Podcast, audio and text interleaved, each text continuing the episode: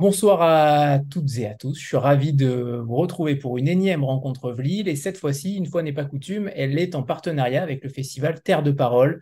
Terre de Parole qui a comme euh, formule, comme slogan de Jacques Prévert, Notre vie, c'est maintenant. Et donc, il se déroulera ce festival du 30 septembre au 8 octobre, qui organise chaque année un festival de lecture, de performances, de rencontres littéraires, de théâtre dans différents lieux culturels en Seine-Maritime.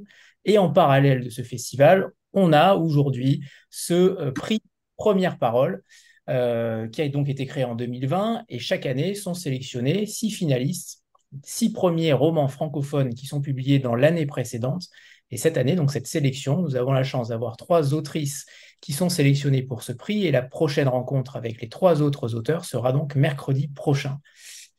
Euh, cette sélection, elle est faite par qui concrètement? Elle est faite par des équipes du festival en partenariat avec euh, d'autres euh, librairies indépendantes, bibliothèques et, le, et la médiathèque départementale de Seine-Maritime et aussi, évidemment, Varions les éditions en live. Cette sélection, elle est ensuite proposée aux lectrices, aux lecteurs volontaires qui sont réunis dans des comités de lecture. Et ensuite, ces comités sont donc au nombre de 34, ce qui représente à peu près 400 lectrices et lecteurs. Et fin septembre, les comités voteront pour élire donc euh, le vainqueur du prix Première Parole est Martin acquiesce. Donc c'est bon, euh, je suis sur les bons rails. Alors on va commencer cette, euh, soirée avec Mona Messine qui, qui nous a produit un magnifique roman. Et les trois romans de ce soir sont singuliers et de qualité, c'est une évidence, avec Biche aux éditions Livre Agité. Alors Mona, on va commencer déjà par parler de, toi, de vous. Je ne sais plus si je ne dois te tutoyer ou vous voyez, peu importe. Euh, tu as été élevée à l'orée d'une forêt dans le Luberon. Et évidemment, on comprend pourquoi. Tu as co-créé et, tu euh, et tu es toujours éditrice euh, de la revue Début, qui déniche des voies littéraires poétiques émergentes. Et là aussi, on voit le lien avec ton roman. J'aimerais que tu nous parles de ton attache, de, de tes débuts en littérature concrètement, avec peut-être cette expérience avec la plateforme Les Mots. Bonjour à tous, bonsoir. Euh, tu peux me tutoyer, Anthony, donc, puisqu'on on a eu l'occasion de se rencontrer déjà, euh, et c'était un plaisir. Euh, mes débuts en littérature ont été assez rocambolesques, si je peux me permettre, mais une chose importante à savoir, c'est que je n'ai jamais rêvé d'être écrivain. je ne pensais pas que c'était un métier possible, et j'ai jamais écrit quand j'étais plus jeune. Et en fait, un jour, je cherchais une activité à, faire, un peu comme on aurait pu prendre euh, cours de russe ou poterie ou cuisine. Et euh, je suis tombée sur euh, une publicité pour des ateliers d'écriture à l'école Les Mots. Les Mots, c'est une école qui réalise des ateliers en invitant des écrivains qui vont faire, en fait, qui vont donner des consignes d'écriture à des groupes qui vont ensuite écrire ensemble et se partager leurs textes. Et ce soir-là, la première fois que je suis allée dans un atelier euh, dans, cette, école, je suis un petit peu tombée dans la marmite des mots euh, et j'ai commencé à écrire. Ça s'est très bien passé tout de suite et euh, je me suis rendu compte que c'était tellement amusant que je ne voulais faire plus que ça, ce qui est arrivé très vite. quelques temps après, à force de côtoyer justement beaucoup de, beaucoup de jeunes écrivains, je dis bien écrivains et pas écrivains, c'est-à-dire des personnes qui écrivent et qui ne sont pas publiées, j'ai eu envie de les réunir et de réunir leurs premiers textes dans une revue qui s'appelle effectivement Début. L'idée de la revue, c'est à la fois de lancer des premières plumes et en même temps de les faire parrainer par des auteurs qui sont un petit peu plus connus, un petit peu plus établis, parce qu'on sait tous que le chemin vers l'édition des premiers romans peut être difficile et cette revue, en fait, leur donne une forme de vitrine. Voilà. Et donc, le premier numéro, par exemple, a été marrainé par Chloé Delhomme. Et on essaie à chaque fois d'avoir une petite, un petit rassemblement d'écrivains comme ça dans, le, dans, la revue, euh, un peu entre, une, entre 6 et 15 écrivains en fonction des numéros. Et, euh, et c'est partagé à moitié par les inédits et à moitié par des auteurs voilà, plus établis. Euh, cette vitrine-là, elle, elle permet à la fois de tester sa plume pour ceux qui sont intéressés, de voir si en fait le texte paraît bien dans une revue papier parce que parfois on, écrit des petites choses mais on ne sait pas si elles sont éditables, publiables. Et euh, l'idée de la revue, c'est en fait à la fois de fournir une expertise mais aussi d'échanger avec le monde de l'édition, d'échanger avec euh, le monde du journalisme, des libraires, d'avoir un vrai objet pour présenter des premiers textes et euh, pour se les partager tout simplement, pour qu'ils ne restent pas dans les, placards. C'est une idée qui était forte quand on a lancé la revue parce que c'était le, moment du confinement et Anthony, je, sais que je sais que ça crée des, des, voilà, beaucoup d'envie euh, créative autour de la littérature, ce genre de période. Euh, et donc, nous, on avait envie d'avoir un objet à s'échanger avec des textes dedans. Et c'est pour ça que la revue est née. Euh, c'est aussi donc à cette période-là que j'ai fini par, par, trouver un éditeur et que Biche est devenu ce livre. Alors justement, comment ce livre est devenu Biche? Il me semble, si mes informations sont bonnes, qu'à l'origine, c'était un tableau, une œuvre de, qui s'appelle Diane et Actéon, qui est exposée à Londres Qu'est-ce que ce tableau a fait euh, Qu'est-ce qu'il t'a procuré comme émotion Qu'est-ce qu'il t'a procuré comme, idée pour que tu puisses, en tout cas, débuter un roman à la suite de cette, de cette vision de ce tableau? Alors, avant de voir ce tableau, j'étais en train d'écrire des textes euh, autour des, sujets féministes et des sujets sur la violence euh, entre les hommes et les femmes, mais aussi entre les différents groupes sociaux. Ça, c'est quelque chose qui, qui m'anime beaucoup et qui, euh, qui porte ma plume. Et l'ensemble des textes que j'écris sont sur euh, ces rapports-là, rapports de force, déconstruire les rapports de force, évidemment, dans ce sens-là, hein, pas, pas, pas, le, souligner, entre les genres, entre les catégories sociales, entre les hommes et les animaux, entre, entre guillemets, le, fort et le faible. Euh, et euh, ce qui m'animait à ce moment-là, c'était un petit peu de, euh, de trouver, puisqu'on était encore en, entre 2018 et 2020, de trouver une forme pour raconter ça d'une façon où ça n'avait pas été encore fait. À l'époque, les romans type La famille agrandée, Le consentement, etc., n'étaient pas encore sortis ou connus. Et c'était assez mal reçu parfois par les éditeurs d'écrire sur ces sujets-là. et je cherchais une forme. Et quand j'ai vu ce tableau, euh, j'ai compris qu'en fait, la fiction et la mythologie pouvaient être des formes qui correspondaient à mon envie. Euh, c'est un tableau qui est très, euh, c'est un petit peu comme si vous voulez voir sur Google le tableau de Rosa Bonheur avec le grand cerf, qui est très très caractéristique. C'est vraiment ce qu'on appelle un tableau, une image, c'est-à-dire qu'on est tout de suite en un seul, un seul plan fixe, on est immergé à la fois euh, auprès d'un animal, dans un monde très caractéristique qui est celui de la forêt, et ça fait vivre un univers assez fort. Et euh, ayant effectivement grandi dans une, près d'une forêt, euh, avec tout cet aspect sensoriel qui entourait toute mon enfance, cette envie de le partager, eh bien, ça a convoqué chez moi des images très très fortes et des sensations très très fortes. Et j'ai eu envie de les partager dans un texte. Et de là, je me suis dit que la figure de la biche et celle du chasseur étaient des bons moyens de fiction euh, pour faire vivre ce rapport de force duquel je voulais parler, que je voulais contribuer à déconstruire. Euh, et j'ai imaginé plutôt donc une fiction qui se passerait autour de la nature et de la chasse, et plus uniquement des rapports de force.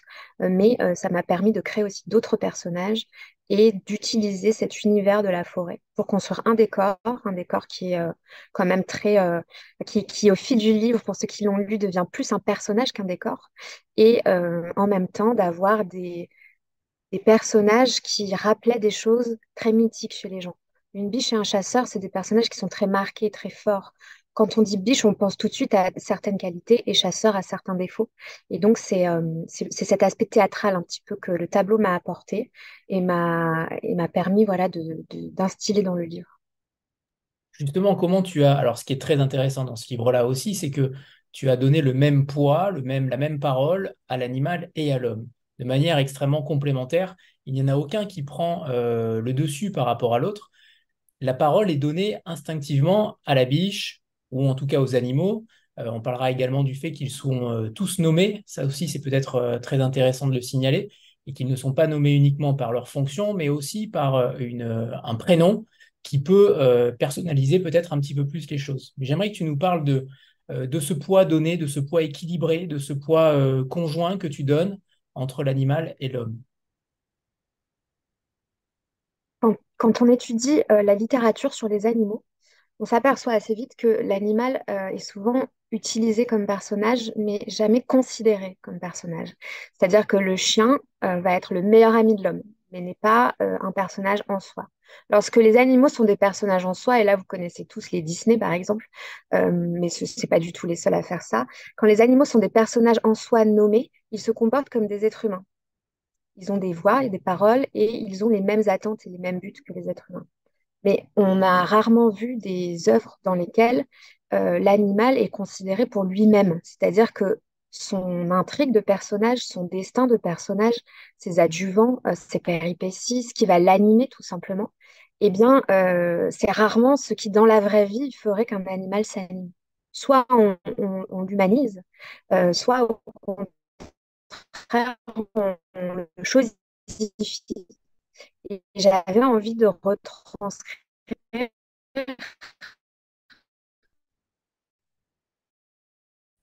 ces besoins animaux. C'est-à-dire que mes, personnages animaux, la biche, il y a aussi un malade, plus, euh, et bien tous ces personnages-là, ils ont leur propre intrigue. C'est-à-dire que euh, la biche, au début de l'histoire, a faim, soif, c'est le dernier jour de l'été, elle veut kiffer les chasseurs, ne représente pas uniquement l'image que nous, les humains, en avons, c'est-à-dire un rapport de force, mais également pour elle des choses très très concrètes qui vont être euh, je dois m'enfuir, je vais pouvoir remanger et reboire que dans quelques heures quand les chasseurs seront partis. Et je pense que s'intéresser en fait à ce qui fait l'autre, que ce soit un animal, que ce soit l'autre genre, que ce soit un autre groupe social, euh, c'est vraiment à partir de là qu'on va... Évidemment, c'est très utopique, hein, ce que je dis, c'est très ambitieux par rapport à un petit livre, mais ce que je veux dire, c'est que c'est vraiment se mettre à la place d'eux qui m'a intéressée. Ça m'a intéressée d'écrire en me disant, maintenant, euh, je suis une biche, je suis un chien, qu'est-ce que je ferais? Qu'est-ce que je ferais concrètement si j'avance sur le chemin là Comment mon corps bouge? Euh, Comment je penserais? À quoi je penserais? Et déjà pour l'exercice littéraire, c'était assez intéressant à faire. Euh, je me suis vraiment amusée à faire ça. Et en plus, je pense que ça donne, ça fait basculer le regard en fait d'un lecteur. Et si on faisait ça sur plein d'aspects et plein de conflits, je pense qu'on pourrait euh, comprendre et voir un peu plus la beauté des choses et la problématique des gens. J'avais envie de voilà de ne pas être euh, sur quelque chose de tout noir ou tout blanc, mais plutôt sur un jeu de regard, euh, puisque le, le, livre est effectivement construit à partir d'un huis clos entre la biche et le chasseur qui se regardent l'un et l'autre et qui vont s'évaluer, et pas seulement à la, lumière de, de, la peur immédiate, mais, mais de euh, plein d'autres éléments. J'aimerais que tu nous parles justement de cette construction du roman parce que j'imagine la difficulté que ça a pu être euh, de doser, de jauger, parce que tu renverses les codes d'un postulat de base où le chasseur tue une proie. Là, tout est euh, totalement bouleversé. Concrètement, étant donné que c'est une allégorie, une, grande allégorie, euh, à mon sens, en tout cas différents, sous différents aspects, mais comment on construit un tel roman sans tomber dans la normalité au final? Ça n'a pas été de tout repos. Euh, à l'origine, j'avais 200 pages avec uniquement la biche et le chasseur qui se faisaient euh, face dans la scène finale où le chasseur euh, potentiellement va tuer la biche. Et donc on avait finalement trois voire quatre personnages. On avait la biche, le chasseur, le fusil et la forêt. mais ça c'est très dur à faire. Je pense que j'avais pas encore, j'ai pas le, le, talent pour que ça soit passionnant sur 200 pages. À partir de là, j'ai eu envie de rajouter des personnages qui ont émergé petit à petit. Le hérisson, euh, les congénères de la biche, le chien du chasseur, d'autres chasseurs, etc. Et euh, pour les faire exister, évidemment, me sont venues tout de suite les caractéristiques un petit peu clichés de, ces personnages, mais j'avais envie de les contrebalancer. Donc, chaque personnage a évidemment des, qualités ou des défauts par rapport à leur rapport au destin. Euh, on a euh, le chasseur qui va euh, tenter d'aller absolument dans son destin, mais qui effectivement va, se planter. la biche qui va tenter de retourner le destin. On a un chien qui est un petit peu, comment dire, coincé dans son destin puisqu'il est entre les hommes et les animaux.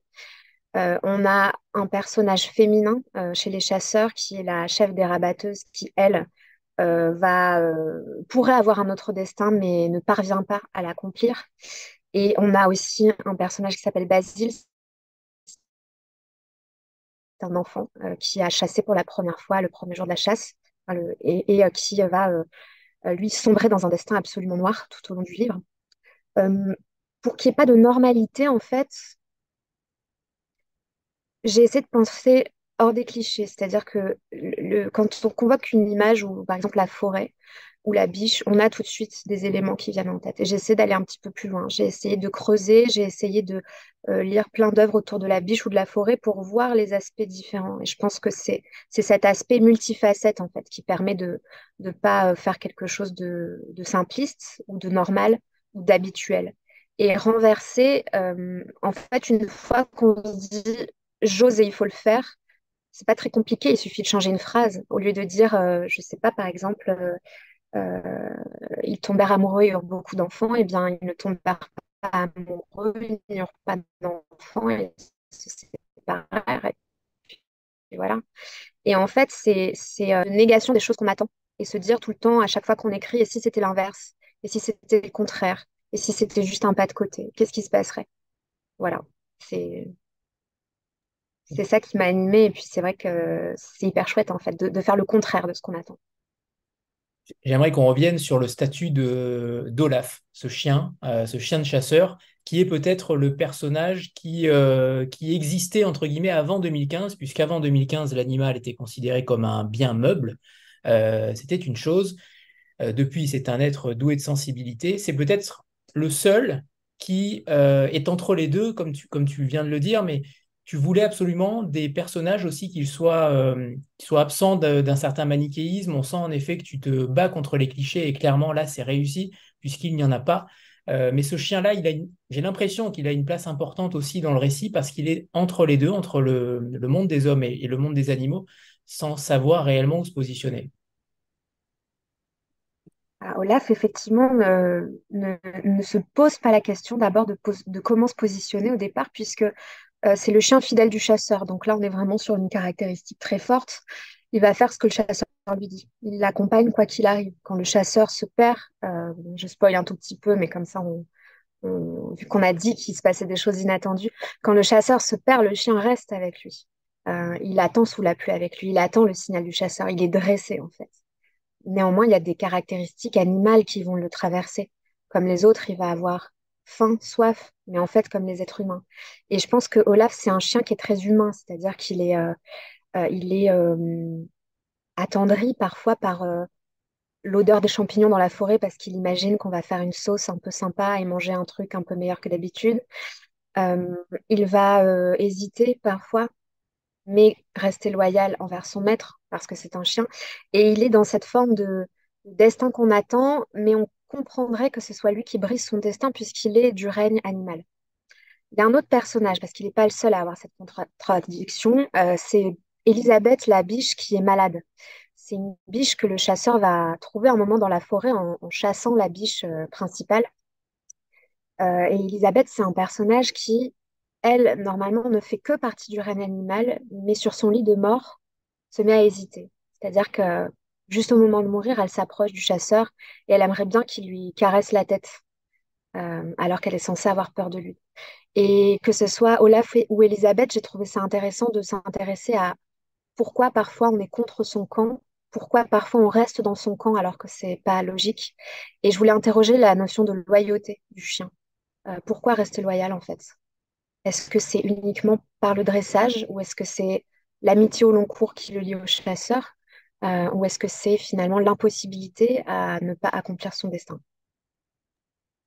Et alors évidemment, c'est un grand roman également engagé notamment sur la place de la nature, sur l'écologie, comme une sorte de prise de conscience, parce qu'en réalité, sur des petits détails comme ce moment où Alan euh, prend sa voiture et, et, égratine tous ces feuillages, euh, ça nous fait aussi prendre conscience de certaines, euh, de certaines évidences qu'on parfois qu'on oublie quand on marche dans une forêt, quand on se, quand on se promène, euh, de l'impact qu'a un être humain sur son environnement extérieur. Et ça, en effet, c'est quelque chose qui était, j'imagine, proéminent dans ce que tu voulais écrire. Figure-toi que ce qui est assez paradoxal, c'est que là où j'ai grandi, donc près de cette forêt dans le sud-est, et les forêts que j'ai pu traverser ensuite, par exemple l'Amazonie, parce que j'ai fait un grand voyage au Brésil il y a quelques années, j'ai plus ressenti l'emprise de la forêt sur moi que l'emprise de l'humain sur la forêt. C'est-à-dire que un jour, j'étais au bord de l'Amazone, je me suis assise, l'Amazone, c'est un fleuve qui est tellement large qu'on dirait que c'est l'océan quand vous êtes en face de lui. Et j'ai juste regardé le soleil se coucher euh, sur le fleuve. Et il y a eu un bruit tel, je n'ai jamais entendu un bruit aussi assourdissant, c'était des crapauds qui chantaient en fait. Des crapauds, des oiseaux, euh, il y avait plein de bruit autour, mais c'était euh, c'était 100 fois plus fort qu'un bruit de festival. Et ce bruit-là, cette vibration, je l'entends presque encore, en fait, des années plus tard. Et je pense que quand on est au cœur d'une forêt, que ce soit une promenade simple ou alors un vrai grand voyage, quand on est proche de la nature, et vous devez tous le savoir, tous ceux qui euh, contemplent l'océan, qui, aiment se perdre dans les bois et tout ça, euh, je, pense qu'on est infusé de quelque chose. C'est bien pour ça que beaucoup d'écrivains vont euh, simplement se promener quand ils n'ont plus d'idées. On est infusé, on, on- a des images, on vit cette sensorialité-là.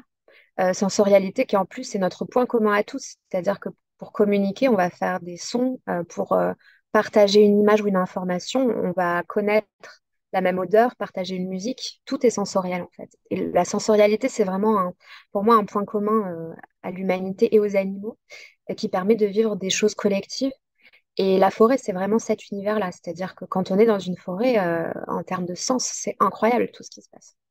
C'est incroyable. Mais quand je, quand je dis euh, la forêt, ça arrive aussi en ville, hein, quel que soit le décor. Ce que je veux dire, c'est que l'environnement, de manière générale, que ce soit un environnement humanisé ou un environnement complètement sauvage, euh, va vraiment euh, s'appliquer et, et, vous laisser une trace quelque part.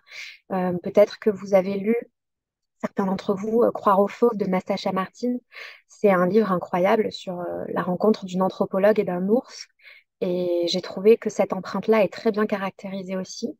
Alors bien sûr, euh, préservons l'environnement et, n'oublions pas que euh, il faut pas, il faut pas l'abîmer, Euh, mais en même temps, le conserver loin de nous empêche aussi ses marques sur l'être humain. Et je pense que l'harmonisation, la vie ensemble, euh, me semble des, des solutions beaucoup plus efficaces. Voilà. D'ailleurs, tu écris, il laissait vivre la nature et renonçait à son pouvoir d'homme. Est-ce que finalement c'est ça? Est-ce qu'en réalité, euh, entrer dans une forêt, entrer dans la nature, c'est aussi renoncer à son pouvoir d'être humain? Est-ce que les deux sont compatibles ou au contraire, ils s'excluent? Moi, je trouve qu'on se leurre un peu quand on pense qu'on a un pouvoir d'être humain. Euh, je pense que c'est un faux pouvoir et je pense que c'est un faux pouvoir auquel on a besoin de croire pour pas avoir euh, peur ou pour pas euh, se laisser submerger par, par euh, toutes ces questions existentielles de l'homme, euh, la mort, etc. Et je pense que penser qu'on a du pouvoir face à la nature, ça, c'est ce qui l'a endommagé pendant les derniers euh, siècles. Et je pense qu'on voit très bien aujourd'hui, on a tous souffert cet été de la chaleur, que on va se faire éclater en retour, en fait. Que c'est la nature qui a du pouvoir, que euh, certes, on abîme des choses, mais la machine Terre est plus grande que nous. Euh, et dans Biche, on voit bien que la forêt est plus grande que le groupe d'êtres humains, malgré leurs fusils, malgré leur puissance. La démonstration que l'humain euh, n'a pas de pouvoir, c'est bien qu'il a besoin d'armes pour abîmer les autres. Euh, il a besoin d'outils en plus. Et ça, c'est vraiment pour moi le, comment dire, l'illustration de l'impuissance de l'homme. Et je pense vraiment que hum, la pluie, le bruit, l'orage, le- les vagues, l'océan, ça, c'est une puissance qui est réelle. Euh, tout simplement parce que ça sera là toujours. Et en même temps, ça n'a pas vocation à abîmer les autres, c'est là. Alors que le pouvoir de l'homme, euh, ou le pouvoir qu'on croit avoir, réside sur le fait d'avoir peur et de vouloir se défendre de quelque chose. Et encore une fois, là, la clé serait la vie en harmonie. Alors, bien sûr, c'est, difficile à mettre en place. Là, je parle de, manière très utopique et très théorique. Euh, dans le livre, je, pense que hum, tout se passe bien tant que l'homme ne sort pas son arme. C'est-à-dire que les animaux sont heureux et les hommes pourraient être heureux en se baladant un dimanche dans la forêt et en ramassant des champignons. C'est-à-dire que ça suffirait. Mais il faut qu'un homme, qu'un groupe d'hommes, et de femmes aussi d'ailleurs, c'est pas uniquement des hommes, s'attache à ce pouvoir et veuille à tout prix l'exercer pour que euh, tout parte en vrille. Voilà. Et ce qui est très intéressant aussi, c'est que vous donnez la parole aux chasseurs euh, dans ce livre-là, avec des arguments que certains entendront, j'en suis persuadé aussi. Euh, c'est bien peut-être là le problème, ce plaidoyer contre la chasse aussi. Euh, justement, est-ce que le, le meilleur moyen, est-ce que votre plus grande fierté, ta plus grande fierté, ce ne serait pas de qu'un chasseur euh, revienne avec, avec ce livre-là dans les mains et te dise, j'ai compris. Euh, je, je- Est-ce que tu penses cela possible aussi? Alors, je pense que c'est possible. Euh, je pense aussi que je ne l'ai pas fait avec un but de, de convaincre des gens, c'est-à-dire que je voulais surtout partager l'univers de la forêt. Je voulais partager cette sensorialité dont je parlais tout à l'heure. Euh, je pense aussi que c'est pas un, plaidoyer anti-chasse parce qu'il y a des aspects euh, du monde de la chasse que je peux comprendre. Par exemple, le fait de se, euh, de se retrouver, d'en faire un moment social, d'en faire un moment autour de la fête, de la cuisine, de la famille. Et bien évidemment, on n'a pas besoin de tuer des animaux pour faire ça, mais je pense que c'est la clé pour, pour comprendre le fait que les chasseurs ne lâchent pas leur, leur hobby, leur loisir. Parce que ça représente d'autres choses. Ça représente un moment social. Ça représente euh, de l'amitié. Ça représente une tradition. Mais je voudrais te raconter euh, une, anecdote. Euh, c'est pas tout à fait mon livre qui a convaincu un chasseur de ne plus chasser. Mais un jour, après une rencontre littéraire, l'année dernière, aux correspondances de Manosque, je me suis un petit peu échappée du, festival et je suis allée acheter mon petit pot de miel dans une boutique de la ville. Et euh, l'apiculteur m'a demandé euh, ce que j'écrivais, donc je lui ai un petit peu raconté euh, Biche. Et il m'a confié qu'il était chasseur avant et qu'un jour il s'était retrouvé en montagne face à un chamois. Comme vous voyez, hein, les chamois c'est vachement beau en plus. Et il était donc face à ce chamois et il s'apprêtait à lui tirer dessus et il m'a dit qu'il a croisé le regard du chamois. C'était un jour comme les autres, il me semble que c'était donc forcément en automne. Il m'a dit qu'il faisait un grand soleil, mais un grand froid, donc vraiment le début de l'automne. Et il a croisé le regard de ce chamois, il a posé son fusil, il n'a plus jamais chassé parce que rien qu'avec le regard du chamois, il a été bouleversé. Et il me raconte cette histoire en disant que depuis, il ne chasse plus et qu'il a créé des ruches et qu'il préserve les forêts. Et j'ai trouvé ça effectivement absolument touchant. Mais surtout, je me suis dit, mais ça veut dire que avant, il avait chassé pendant des années sans jamais croiser le regard de l'animal en face. Et en fait, c'était ça, c'est ce qui m'a confirmé. Ce qui veut dire qu'il y a vraiment un sujet de regard et un sujet de- d'empathie, en fait, un sujet de reconnaissance des êtres. Et euh, voilà, je, pense que ça m'a vraiment animée d'explorer cette question-là en écrivant. Très bien. Et donc, ça confirme en effet le, sujet du livre qui était euh, pile poil euh, dans ce que tu voulais écrire. Euh, j'ai une dernière question avant que tu puisses nous lire un, extrait, Mona, parce que je vois que le temps tourne et qu'il faut respecter ce temps de parole comme devant l'ARCOM. Tous les... J'aimerais que tu nous parles de la poésie, du rôle de la poésie qui est dans ce roman-là, qui est dans les trois romans qu'on reçoit ce soir. Mais cette poésie-là, dans un univers extrêmement, entre guillemets, viril, euh, violent, euh, avec des actes d'incivilité, une traque, euh, du harcèlement, tu arrives quand même à distiller ces moments de poésie. Est-ce que la poésie a un rôle particulier pour toi? Est-ce qu'elle se distille un petit peu partout dans ton écriture? Est-ce que tu la traites différemment aussi dans l'écriture de ton roman? Quel est son impact? Quel est son rôle dans ce que tu écris, dans ton métier d'écrivain? Euh, oui, il y a un énorme rôle de la poésie dans mon travail d'écriture. Euh, déjà, moi, je suis bercée de poésie. J'adore en lire et, même en écouter. Euh, je suis assez fan de cette, scène littéraire qui s'exprime avec des micros et, autour de la poésie. Et je vous ai raconté tout à l'heure que c'était 200 pages de huis clos à l'origine, Biche. Et pour travailler ce huis clos, en fait, pour que ça soit vivant, j'ai beaucoup travaillé sur les mots, sur les phrases. Un grand nombre de phrases dans ce livre sont des alexandrins. Euh, mais en les écrivant, je choisis pas l'alexandrin, c'est-à-dire que la phrase sort telle qu'elle.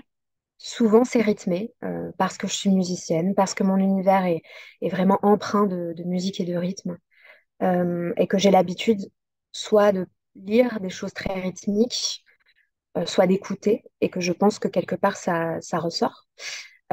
Et après, effectivement, je travaille ces phrases quand euh, les phrases sont très belles, qu'il s'agit d'alexandrin, mais qu'elles sont très inutiles pour l'histoire.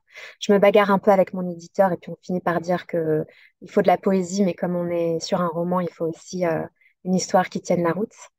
Euh, je ne suis pas du tout euh, convaincue que je, veux, que je vais écrire uniquement des romans par la suite. Je pense qu'il y aura beaucoup de petits morceaux de texte, de petites bribes. Et je pense que le choix de l'univers de la forêt a rendu quand même facile cette poésie. Euh, parce que, comme je disais, on peut piocher des éléments sensoriels dans la forêt, euh, des odeurs, des couleurs, même la lumière surtout, il y a un gros travail sur la lumière dans ce livre, euh, peuvent vraiment venir rajouter un effet poétique au texte. Et puis au fur et à mesure que l'histoire avance, une fois que la forêt est bien installée, parce que pour ceux qui l'ont lu, vous savez qu'on prend son temps quand même pour s'installer dans cette forêt. Au début, on y va à pas de, j'allais dire à pas de loup, pas de biche évidemment. Euh, une fois que tout est installé, il va y avoir un rythme qui s'accélère. Le chasseur se perd, il se met à pleuvoir, et effectivement, le, rythme de l'histoire s'intensifie. Les heures passent plus vite par rapport au nombre de, phrases et de pages. Euh, et là, on va avoir un, un effet que j'ai pas forcément cherché au départ, mais que j'ai travaillé ensuite, qui est un raccourcissement des phrases et des phrases de plus en plus rythmées, de plus en plus courtes. Et on passe, euh, passe d'alexandrin à phrases euh, en hexasyllabes assez, rapidement. Euh, ensuite, on passe sur des demi-phrases. Il y a aussi beaucoup de phrases sans verbe. Et ça, se, ça se travaille vraiment à l'écriture, ça. Et en fait, sans avoir forcément voulu que les actions soient plus rapides, le simple fait de travailler cette écriture et de l'accélérer, euh, va donner cet effet-là au lecteur. Et ça, je l'ai constaté parce qu'en fait, en relisant mon, mon, texte, je fais un travail à voix haute. Et ça se ressent assez bien. Parfait. Alors, on va faire une petite photo une fois pour toutes, vu que les trois autrices sont là. On fait une petite photo de groupe, comme ça, je n'oublie pas. Et ensuite, Mona, tu nous liras un premier extrait. C'est bon, parfait. Mona, c'est à toi.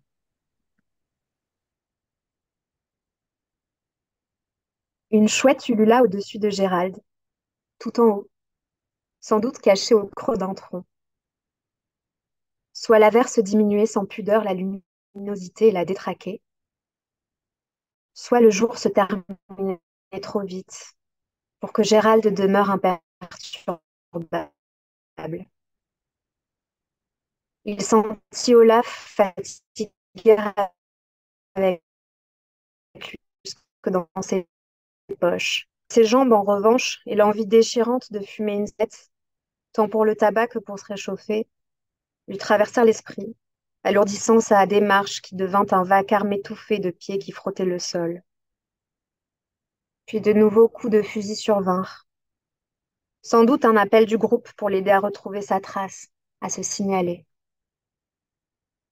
Au loin, les autres avaient jugé que c'était une bonne idée, connaissant l'entraînement solide d'Olaf à pister des chasseurs, guère passionnés par les fusées de détresse qu'ils trouvaient moins nobles que les balles.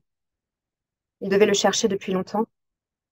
Mais le glouglou de la pluie le long des arbres, les bruits du cœur de la forêt, le ciel qui grondait sans cesse, et maintenant le vent l'empêchèrent de localiser parfaitement le lieu d'où provenaient les tiers. C'était peut-être derrière lui, ou alors devant. Le chien, lui, savait. Salvateur. Il désigna du museau la droite. Son maître lui fit signe d'attendre. La direction, il l'avait. Il escomptait maintenant la réduction des torrents avant de s'engager. Demeurer sous un arbre ajoutait toutefois à l'urgence. Gérald ne parvenait pas à se décider entre le froid mouillé et le risque de foudroiement. Il agissait comme s'il ne connaissait pas le second, se sentant exempt des risques, n'ayant plus beaucoup de choix. La première étoile apparut non loin. Merci Mona. Voilà. Merci Mona. Et on va donc passer à la deuxième autrice ce soir. Merci infiniment Mona. Euh, Céline Rigui, donc, euh, pour son roman, pour son premier roman, puisqu'il n'y a que des premiers romans, Berlin aux éditions du Sonneur. Euh, justement, Mona parlait de musique et vous êtes chanteuse et parolière aussi. Je ne sais pas si Kinga l'est aussi, elle nous dira tout à l'heure. Euh, mais justement, euh, Céline, en tant que parolière, parce que le rythme de votre roman, il est aussi extrêmement, je ne vais pas dire dansant, mais en tout cas, il est extrêmement rythmé. Est-ce que ces activités de parolière, de chanteuse, ça vous aide ou au contraire, ça vous dessert dans l'écriture? Est-ce qu'il y a ce conflit incessant de rythme qui, qui vous met dans une posture euh, peut-être euh, dantesque quand vous écrivez? Mhm. Alors bonsoir tout le monde. Euh, c'est une très bonne question, Anthony. C'est les deux, en fait. Ça va me servir parce que j'ai. c'est vrai qu'on dit souvent que j'ai une plume assez musicale. et de la même manière que Mona vient de le dire, généralement, quand je relis mes textes, je les relis à voix haute parce que j'ai besoin d'entendre si ça sonne ou si ça sonne faux. Et à la syllabe près, je vais pouvoir me dire, là, j'entends une fausse note. Donc, il faut que je rajoute un mot, etc. C'est comme ça que c'est comme ça que j'écris. Mais je peux aussi faire des alexandrins malgré moi. Et ça, c'est aussi un peu la bagarre que j'ai avec mon éditeur, euh, qui m'avait dit de, façon très pertinente un jour que, euh, attention, euh, tu écris une histoire, on est dans un roman, et donc la forme doit être au service du fond et pas l'inverse. Voilà. Donc c'est un savant équilibre à trouver entre se laisser complètement aller à cette musique des mots qui me préoccupe et qui m'occupe, moi, depuis que je suis toute petite. Et, euh, ne pas oublier qu'on écrit un roman et donc euh, euh, qu'on écrit une histoire. Donc, il, faut, il faut bien rythmer les choses, effectivement, mais on, est dans, on est dans la prose avant tout. Alors j'aimerais qu'on établisse aussi votre histoire personnelle, puisque ce roman-là est issu de votre histoire personnelle, ou en tout cas familiale. Vos deux grands-pères étaient miniers euh, dans des mines de fer et de charbon. Et mhm. j'imagine que ce premier roman ne pouvait pas avoir un autre sujet que celui-ci, avec ce gros clin d'œil appuyé euh, à, votre passé familial. Exactement. Alors en fait, il y a l'histoire de Berlin du roman, c'est la conjonction de plusieurs euh, choses c'est déjà euh, mon, passé. Hein, euh, je suis petite fille de mineur, effectivement. Je fais partie de, ces, petits enfants euh, immigrés, voilà, des, personnes qui sont venues d'Italie pour travailler dans les mines de fer, les mines de charbon, notamment en Lorraine ou dans le Nord. Et j'ai toujours été aussi très préoccupée par le thème de l'enfermement donc de la liberté, puisque ce sont les deux faces euh, d'une même médaille. Et euh, bah, tout naturellement, euh, on va dire que le contexte de la mine se prêtait bien justement à cette situation, au fait de pouvoir bloquer mon personnage quelque part, de pouvoir l'enfermer pour qu'il puisse se, mieux se réveiller, on va dire. Et puis, depuis quelques années aussi, j'anime des ateliers d'écriture en milieu carcéral à la maison d'arrêt de Strasbourg notamment. Et c'est vrai que le livre vient aussi d'une phrase d'un détenu un jour qui m'a dit, vous savez, madame, quand on est, euh, quand on est enfermé toute la journée, qu'est-ce qu'on peut bien faire d'autre à part penser? Et moi, ces mots-là m'ont transpercé. Et donc, euh, ces mots, les mots de, de, cette personne détenue, plus l'univers de la mine, plus mon, obsession, on va dire, pour, euh, pour la liberté et l'enfermement, eh bien, ça a donné Berlin. Alors, ça a donné Berlin, mais ce n'est pas tout, puisque comme le livre de Kinga, euh, c'est peut-être aussi euh, par rapport à des faits divers ou en tout cas des histoires vraies que vous avez euh, romancées par la suite. Est-ce que vous pouvez nous expliquer les deux histoires que sont celles de Franz Riva et d'Auguste Berthoud qui ont façonné ce livre?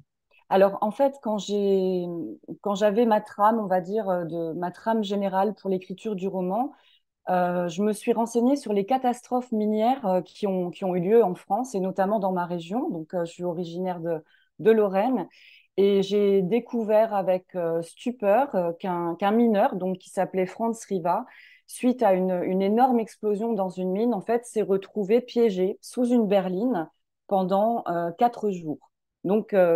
Il y a un wagonnet, donc la, fameuse berline, hein, qui est le wagonnet dans lequel on transporte le, minerai de fer ou le minerai de charbon, euh, qui s'est euh, retourné sur lui et qui l'a piégé, qui l'a enfermé comme sous un sarcophage. Et donc, il s'est retrouvé à la fois piégé et protégé de l'éboulement. Et je me suis dit, mais c'est très romanesque, c'est incroyable. Qu'est-ce qui a bien pu se passer dans la tête de cet homme qui est resté bloqué comme ça quatre jours sous une berline. Et l'autre visage qui m'a hanté... Franz Riva, c'était en Moselle en 1919. Exactement, c'était juste après l'armistice. Et euh, l'autre, l'autre personne qui m'a vraiment marqué, dont le visage m'a hanté pendant toute euh, l'écriture du roman, je dis bien euh, hanté parce que je l'avais même en fond d'écran, hein, j'avais fait des, des, des travaux de, de, recherche, c'est la figure d'Auguste Berthoud que vous pourrez voir si vous allez sur Google. Hein, vous tapez Auguste Berthoud, euh, catastrophe de Courrières. Donc, c'est la plus grande catastrophe minière de France hein, qui a eu lieu en 1906 dans le Nord. Et on le voit sur son, sur son lit euh, d'hôpital. Euh, Et cet homme a erré pendant 24 jours dans la mine en feu et il en est sorti. Donc ces deux histoires-là m'ont vraiment touchée. Et moi, quand, j'écris, il faut que je sois euh, transpercée vraiment par, euh, par une histoire, par une anecdote, par quelque chose. Et, et voilà, donc je voulais rendre hommage aussi non seulement à ces deux hommes, mais évidemment à mes grands-parents qui ont travaillé dans les mines, à leurs femmes aussi, puisque les femmes travaillaient aussi à leur façon, peut-être pas dans la mine, mais élever des enfants, faire le ménage, faire la cuisine, tout ça, c'est du travail. Et puis, euh, de manière générale, à tous les, à tous les mineurs, euh, il y a encore des gens hein, qui travaillent dans des mines aujourd'hui dans des conditions épouvantables.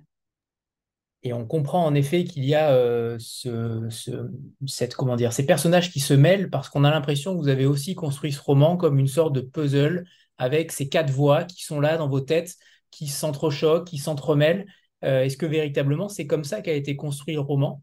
Comment vous avez dosé aussi les choses euh, par rapport à ces quatre voix, ces quatre histoires euh, de vos deux parents C'est très bien vu parce qu'en fait, ma principale occupation, mon principal divertissement quand j'étais toute petite, c'était de faire des puzzles. J'ai jamais joué à la poupée, je jouais exclusivement au Lego et au puzzle, donc des jeux de construction. Et j'ai appris par ma maman un jour qui m'a dit que en fait je faisais mes puzzles à l'envers, c'est-à-dire que le la face imprimée avec le dessin ça me ça m'intéressait pas. Euh, je, je, les retournais et en fait j'avais devant moi bah, une face euh, monochrome quoi finalement. Mais ce qui me ce qui m'intéressait c'était de euh, d'assembler les pièces. C'était pas de réaliser le dessin. Et je me suis aperçue en écrivant que je procédais de la même façon, c'est-à-dire que pour l'écriture de, de Berlin, et c'est pareil pour l'écriture du deuxième roman, j'écris par paragraphe. Donc chaque paragraphe est une pièce de puzzle qui doit se suffire à elle-même pour moi. Et ensuite, je les assemble. Donc elles sont pas forcément dans l'ordre, mais après, voilà, je, je les mets euh, ensemble. Pour Berlin, c'était euh, assez simple dans le sens où euh, Fernand fonctionne par association d'idées. Un mot va générer un souvenir, etc. Donc, j'avais pas vraiment de, soucis sur le plan chronologique, on va dire. Ça arrivait comme ça venait, même dans ma tête en fait. Hein. Je me suis vraiment laissée porter aussi par, par ce personnage qui m'a qui m'a vraiment habité et qui plus il prenait de l'épaisseur, plus il devenait de chair, on va dire, et plus il me menait par le bout du nez. Voilà. Et ce qui est très intéressant avec Fernand, c'est qu'en effet, c'est un roman euh, d'introspection, mais il a quand même un compagnon, c'est ce corbeau, euh, cet oiseau qui euh, lui répond, entre guillemets. là aussi, le rôle des animaux est important, comme pour Mona. Pour le coup, pourquoi lui avoir donné cette possibilité-là? Parce qu'en réalité, ce n'était pas forcément une évidence. Pourquoi avoir donné cette conscience, cette sorte de Jiminy Cricket, peut-être, à côté de ça. Alors, en fait, parce que euh, le, plus grand ennemi de Fernand, quand il était à l'extérieur, avant qu'il se retrouve enfermé dans la mine, c'était le silence.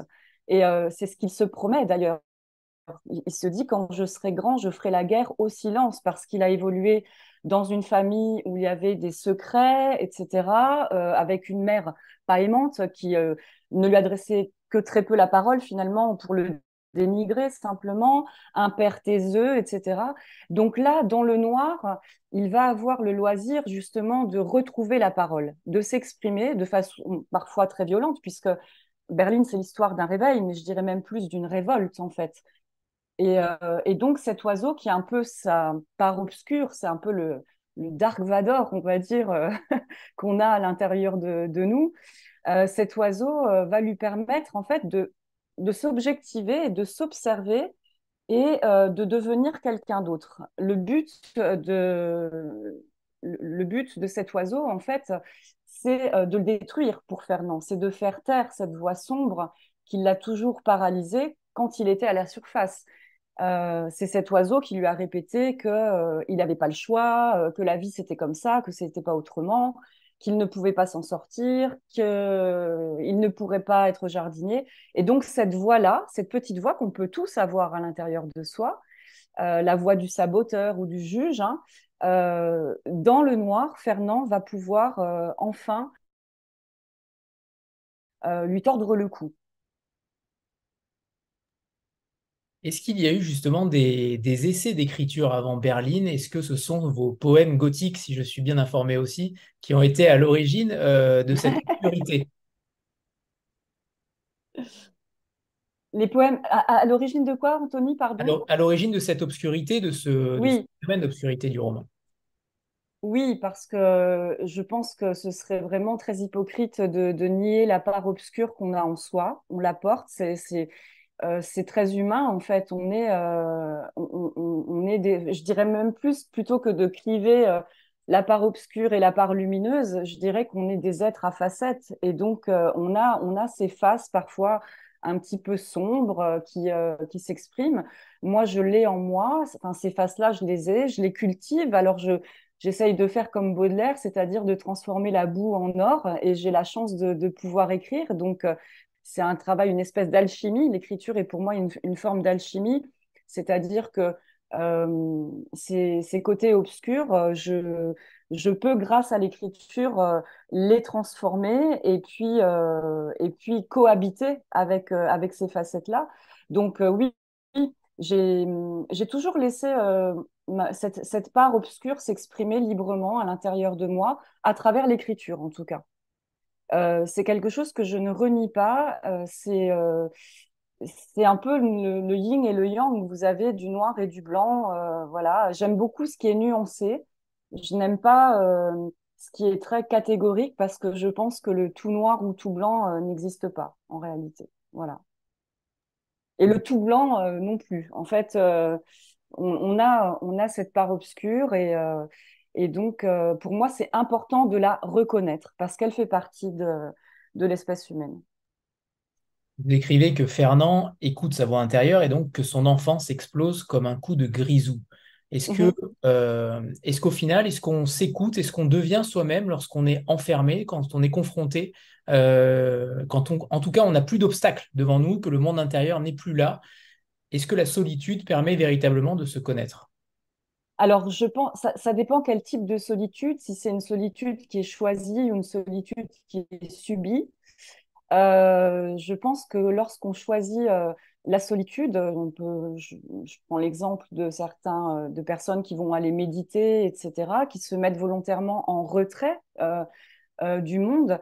je ne sais pas si on devient soi-même, mais en tout cas, je pense que en étant, on est plus confronté à ces différentes parts de soi et et, peut-être que euh, ça, ça, permet cette solitude ou cette obscurité justement de les mettre en lumière, donc d'apprendre à mieux se connaître. Après, devenir qui on est, pour moi, ça reste très, euh, très vague et très vaste parce que je ne sais pas si on peut vraiment se connaître euh, vraiment.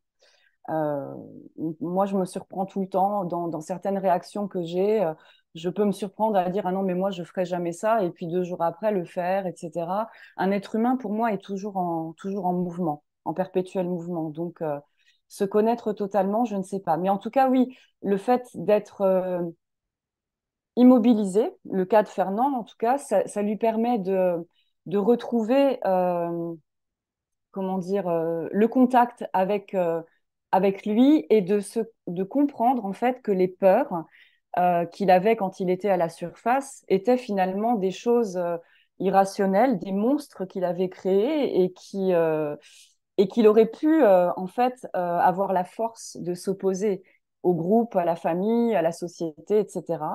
Et ça, c'est ce réveil dans le noir qui lui fait prendre conscience de ça. Effectivement, c'est cette solitude forcée et terrible, mais en tout cas, cette mine est une espèce de nouveau ventre dans lequel il va pouvoir peut-être renaître.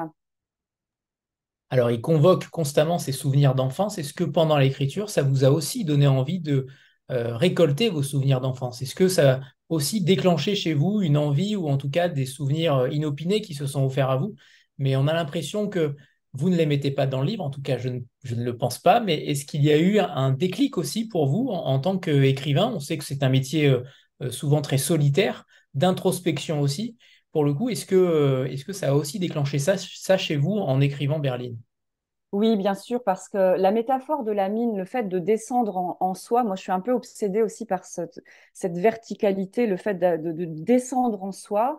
J'avais écrit une chanson d'ailleurs dans laquelle je disais je descends en enfance comme on va au charbon. Donc oui, bien sûr, l'écriture, pour moi, euh, c'est aussi descendre dans sa propre mine et puis découvrir des pépites ou des méchants cailloux. Voilà.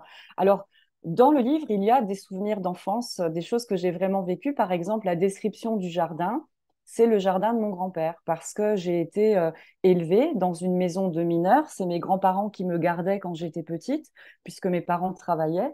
Et donc, euh, les framboises, les murs, euh, les fleurs du jardin, tout ça, ce sont des choses que j'ai vécues. Et, et, le fait d'écrire ce livre, c'était aussi égoïstement faire un, comment dire, un voyage en nostalgie et de pouvoir ressusciter euh, cet univers qui était l'univers de mes grands-parents, euh, euh, voilà, à qui je tenais énormément. Et donc, c'était une façon pour moi, grâce à l'écriture, de revisiter ces instants passés qui, n'existent plus maintenant. J'aimerais qu'on parle également de cet événement qui est terrible au tout début du livre. On ne spoile rien pour ceux qui ne l'ont pas lu. C'est le fait que cette mère ne s'est jamais remise, la mère de Fernand ne s'est jamais remise de la mort de cet enfant mort-né. Et Fernand porte exactement le même prénom, évidemment, comme un transfert, euh, l'éternel second qui ne comptera jamais, avec une petite référence euh, à Poulidor, euh, l'éternel second. Ça, c'est quelque chose qu'il fallait absolument insérer dans le livre pour donner une sorte de contenance, une contenance négative, une contenance extrêmement difficile à accepter pour Fernand? Oui, alors en fait, c'est vrai que bon, le pauvre Fernand, je lui ai donné un jeu de cartes de départ qui est quand même assez terrible, mais euh, c'était une façon aussi de dire que peut-être on peut soulever cette question. J'ai pas la réponse, mais on peut se dire qu'on peut arriver au monde avec un mauvais jeu de cartes dans les mains et, euh, et se lamenter sur ce jeu de cartes et passer euh, sa vie à se plaindre ou alors se dire bon bah j'ai ces cartes là est-ce que je peux pas en tirer euh, parti finalement essayer de, de faire au mieux avec ces cartes là et donc euh, l'histoire du, du, frère Mornay pareil c'est ce que je vous disais tout à l'heure pour que j'écrive sur quelque chose il faut que je sois transpercée par quelque chose et en fait c'est l'histoire de Vincent Van Gogh Vincent Van Gogh un an avant sa naissance il a un frère qui s'appelait Vincent et qui est qui, euh, qui est mort, euh, qui est mort-né. Et donc la maman a appelé euh, Vincent son, son, deuxième enfant. Et donc c'est ce qu'on appelle un enfant de remplacement. Moi, je me suis beaucoup interrogée quand on voit la peinture de Van Gogh, cette magnifique peinture hallucinée en mouvement, etc. Et puis aussi tous les problèmes psychiatriques qu'on lui connaît. Je me suis demandé si si ce trouble de l'identité ne pouvait pas peut-être venir de là. Et donc, euh, voilà, j'ai fait mon petit chemin par rapport à ça. ça n'est que mon interprétation. Mais je me suis dit que mon Fernand, euh, il allait vivre la même chose. Et c'est vrai que c'est ce que j'écris dans le livre. Il ne se sent ni mort, ni vivant.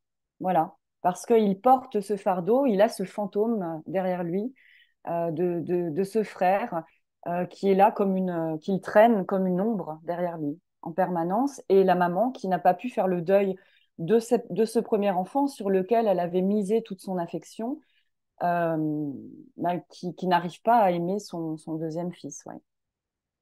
Et au-delà de Poulidor, il y a aussi un footballeur, Piantoni. Je ne pensais pas qu'un jour je lirais Piantoni dans un roman, et ça, c'est une très belle référence. Ça m'a beaucoup fait penser au film d'animation interdit aux chiens et aux Italiens. Exactement pas si vous l'avez vu. Oui, oui, oui, tout à fait. Formidable film d'animation d'Alain Huguetto. Euh, justement, ça, retrace aussi cette histoire, euh, euh, cette histoire dans les, dans les mines, dans la. C'est en Moselle, en Moselle. Hein. En Moselle, oui, en Moselle ou Meurthe-et-Moselle, avec cette immigration italienne. Avec cette mhm. immigration italienne. on n'a pas parlé tout à l'heure des influences littéraires de Mona, mais parce que je les avais en réalité, de ce que j'ai cru comprendre, on était sur du Stefan Zweig, du Yuaki Shimazaki, Cesare Aira, Yannick Enel et euh, Mathias Sénard. Euh, si je ne me trompe pas, Mona, on, est sur. voilà. Entre autres, oui, voilà. Céline, justement, je ne sais pas quelles sont vos influences littéraires. Qu'est-ce que vous lisez? Qu'est-ce que vous avez lu qui vous a fondamentalement marqué? Aussi, peut-être dans un univers totalement différent, mais en tout cas, ou en tout cas, peut-être pas. Hein, peut-être que c'est un univers totalement minier, mais ça va être. Non, alors pas du tout. C'est alors justement, c'est une très bonne question. Je suis très heureuse d'y répondre parce que on peut aborder Berlin sous sa dimension sociale, la mine, etc. Mais en réalité, j'aurais pu coincer mon personnage n'importe où ailleurs. Fernand aurait pu, être euh, enfermé, tomber, il aurait pu tomber dans un glacier, dans une faille, etc. Et donc, j'en viens à, la, à ma référence littéraire majeure. Pour moi, c'est Albert Camus. Voilà. Donc, c'est-à-dire euh, s'interroger euh, sur l'absurdité de l'existence, moi, c'est ça qui me préoccupe quand j'écris, c'est de me demander, euh, de m'interroger sur le sens de la vie profondément. C'est-à-dire, je me lève le matin, je suis là sur, sur Terre, qu'est-ce que je vais faire de ma vie? Est-ce que je vais faire des choix qui vont être vraiment mes propres choix ou est-ce que je vais faire des choix qui sont faits par défaut parce que on m'a dit de faire comme ça, parce que mon papa m'a dit de faire comme ça, parce que la société veut que je sois comme ça? Et c'est l'histoire de Fernand. En fait, l'histoire de Fernand, c'est vraiment un héros camusien, dans le sens où c'est le héros qui va prendre conscience, en fait, bon, déjà qu'il est décalé par rapport à la réalité, qui fonctionne pas comme les autres, un peu comme Meursault dans l'étranger. Et c'est ce héros qui va se réveiller. C'est l'histoire vraiment d'une révolte. Il va se révolter contre lui-même et contre ses choix qu'il a fait et dans cette, dans cette obscurité, il va pouvoir redonner du sens à son, existence et se dire si je sors de là, je reprends les rênes de ma vie en main et je choisirai vraiment ce, celui que j'ai envie d'être. Voilà. Donc, euh, le, livre Berlin soulève vraiment la question du choix. C'est un, un, thème qui est très, très important euh, dans le livre. Je pense que c'est pour ça qu'il a été beaucoup apprécié aussi, même par des gens qui, ne sont pas du tout familiers avec le milieu de la mine, parce que euh, le livre peut agir comme un miroir aussi, et on peut se demander, et est-ce que moi, les choix que j'ai faits, euh, ce sont des choix que j'ai euh, vraiment faits par moi-même, ou est-ce que ce sont des choix qui ont été dictés par des peurs, comme, comme, comme Fernand, qui est allé travailler parce qu'il a obéi à sa mère, parce qu'il avait peur de décevoir, parce qu'il avait peur des regards obliques du village, etc. Donc Camus. Camus. Une belle référence, entre autres. Euh, j'ai une dernière question à vous poser, euh, Céline, avant que vous nous lisiez un premier extrait. Est-ce que vous avez changé concrètement après l'écriture de ce roman? Parce qu'en tout cas, quand on, vous lit, peut-être que d'autres lecteurs ont le même que moi ou pas, mais en tout cas, j'ai eu l'impression d'avoir changé aussi, d'avoir évolué, euh, d'avoir eu une vision peut-être différente sur certains domaines, sur certains choix, sur la faculté de choix. Euh, est-ce que vous aussi, vous avez eu l'impression de, changer à travers le prisme de vos grands-parents ou tout simplement par le personnage de Fernand? Oui, complètement. On, rigolait l'autre jour dans une rencontre parce qu'il y a une dame qui me disait euh, euh, vous, avez, écrit, vous vous êtes mis dans la peau d'un homme, etc. Comment on peut faire ça? Fernand, c'est pas vous. Et j'ai spontanément, j'ai dit, mais Fernand, c'est moi, comme Flaubert, Madame Bovary, c'est moi.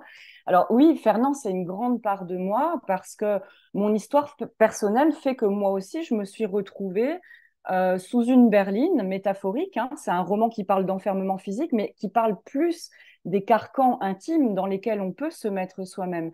Donc, euh, dans ma vie, je me suis retrouvée sous, une berline pendant très longtemps et je me suis dit, qu'est-ce que je fais? Est-ce que je reste coincée sous cette berline ou est-ce que j'ai la capacité de m'en extraire? Et j'ai réussi à m'en sortir. Et l'écriture du livre y a été pour beaucoup aussi parce que à partir du moment où j'ai fait le choix conscient de me dégager de cette berline, j'ai accouché du livre très rapidement. Mais c'est un livre que je portais en moi depuis euh, trop longtemps. J'étais contente de m'en débarrasser aussi.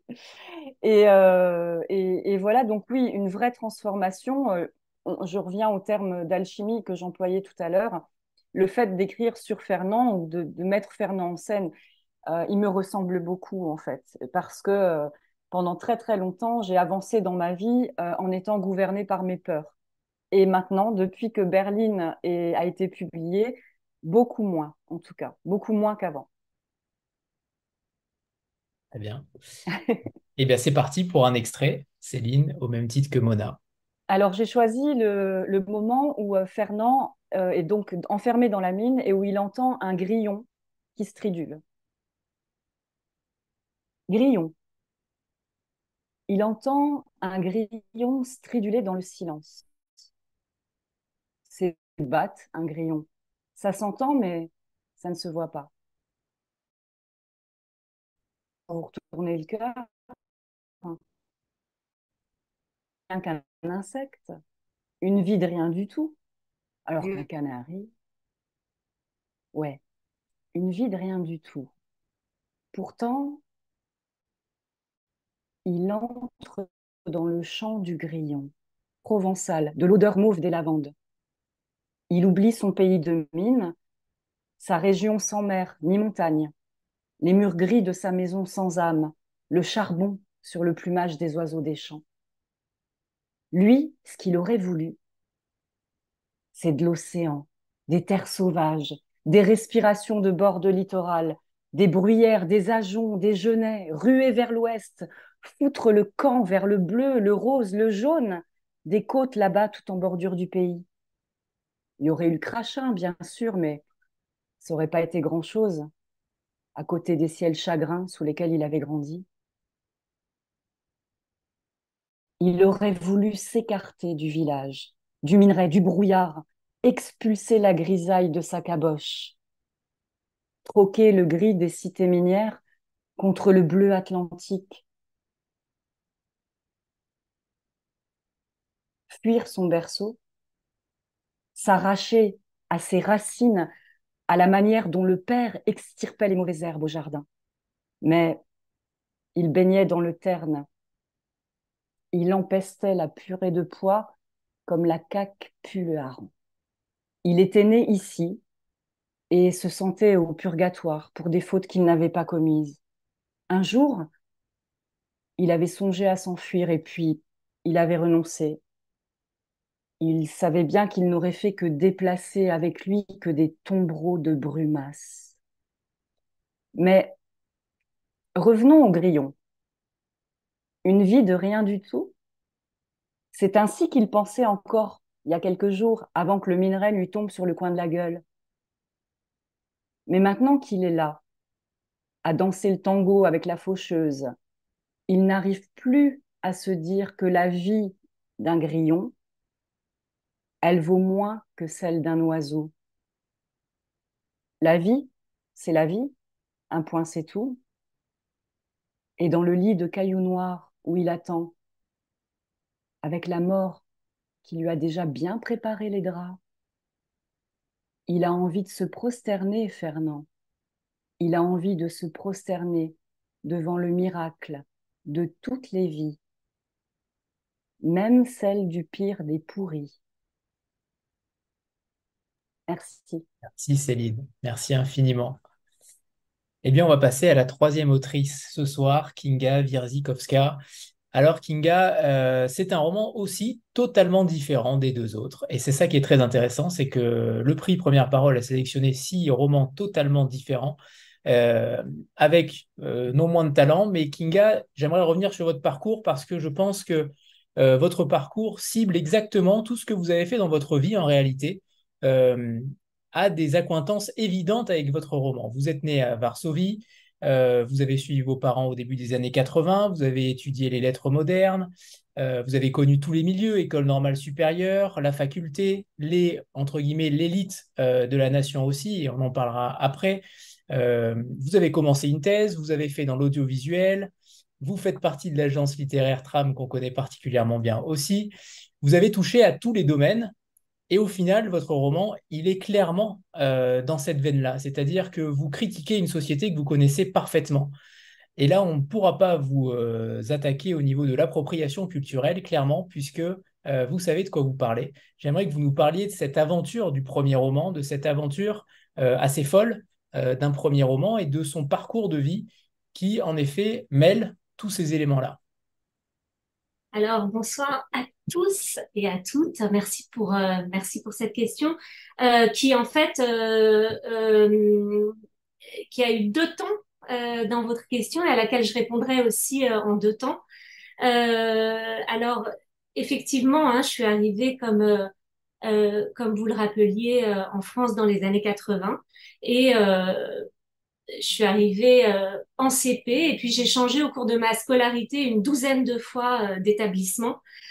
Puis j'ai fait des études, j'ai changé également. Hein. j'ai eu l'impression comme ça lorsque vous avez mentionné mon, mon, parcours de saut à différents endroits et effectivement dans différents milieux. Euh, ce qui, euh, du début du parcours, c'est-à-dire avec une arrivée en France jusqu'au bout, a nécessité euh, en réalité une sorte d'adaptation permanente.